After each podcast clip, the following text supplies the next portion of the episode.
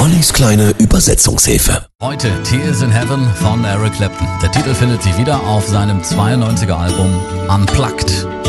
Der Hintergrund des Titels wahnsinnig traurig, unheimlich traurig. Es behandelt nämlich die Trauer Claptons nach dem Unfalltod seines vierjährigen Sohnes. Dieser war am März, am 20. März 1991 in New York City aus einem Fenster im 53. Stock aus der Wohnung eines Freundes der Mutter gefallen. Eine Tragödie, die Eric Clapton in eine lange Depression riss. Ich werde meinen Weg finden.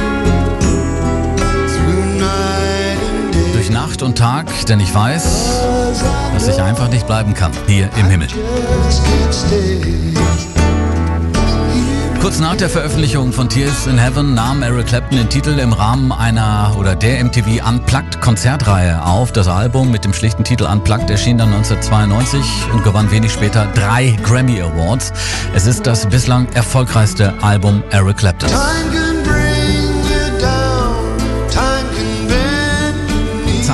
Kann dich runterziehen, Zeit kann dich in die Knie zwingen. Zeit kann dir das Herz brechen, kann dich flehen lassen, kann dich flehen lassen. 2005 veröffentlichten Ozzy Osbourne und Sharon Osbourne zusammen mit anderen Topstars eine neue Version von Tears in Heaven. Die Einnahmen aus dieser Aufnahme kamen damals den Opfern der Tsunami-Katastrophe in Südostasien zugute. Würdest du meinen Namen kennen?